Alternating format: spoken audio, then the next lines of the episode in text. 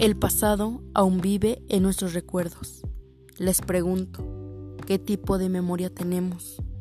¿Acaso ya olvidamos la terrible e injusta masacre que hizo que muchas vidas se perdieran? Aquellas que solo querían libertad, que luchaban contra la represión. Seguimos en pie de lucha, exigiendo justicia y castigo al genocidio.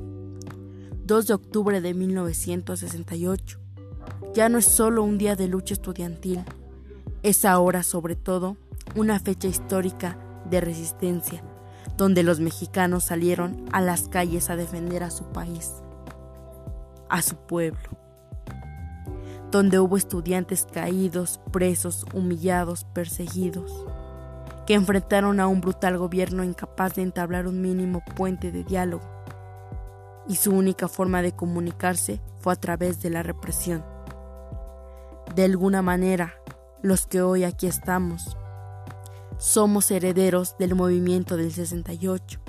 Están cambiando los tiempos y los tiempos exigen que el cambio tenga una profundidad lo más grande posible, porque las guerras nunca terminan, solo cambian las armas, y nuestra mejor arma es el pensar diferente, ser diferentes para cambiar a la sociedad para cambiar al mundo. Seamos eco responsable y honorable de aquellos estudiantes que buscaron un país mejor, donde se respete el derecho para expresarnos en cualquier ámbito, nuestros sentimientos, inconformidades y dudas. Recordemos a aquellos que nos enseñaron que no somos títeres del nefasto autoritarismo, ni del destino, ni de nadie. Hay que esperar lo inesperado y aceptar lo inaceptable ¿Qué es la muerte si todavía no sabemos lo que es la vida? ¿Cómo pueden inquietarnos conocer la esencia de la muerte?